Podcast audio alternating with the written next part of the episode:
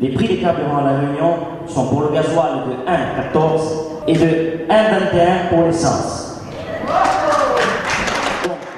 Au cours de cette conférence débat, la parole a été de suite donnée au collectif citoyen. Ici, Philippe Oudicarle, aux membres de Spérène Sabéagour. Siga voulait mettre en avant le différentiel évident entre les prix des carburants en Corse et ceux pratiqués outre-mer. Le jeune chef d'entreprise s'adresse aux dirigeants du groupe pétrolier Vito filiale de Ruby qui détient 75% des dépôts pétroliers de la Corse.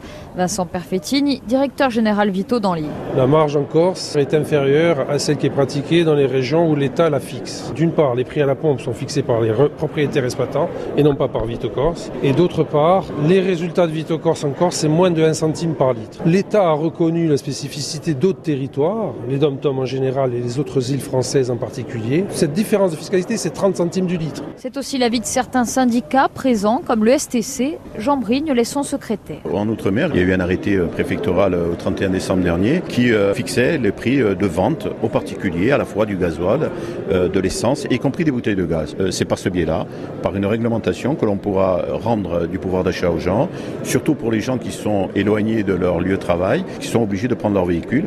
Donc c'est la double peine. Une double peine qui touche de plus en plus de monde dans une société où la pauvreté revêt bien des formes. Et c'est d'abord par là qu'il faut passer, selon le docteur Pernin, le président de la coordination interassociative de lutte contre l'exclusion, la clé souhaite avant tout qu'on définisse ce qu'est la pauvreté. C'est 60% du revenu médian, 1000 euros par mois.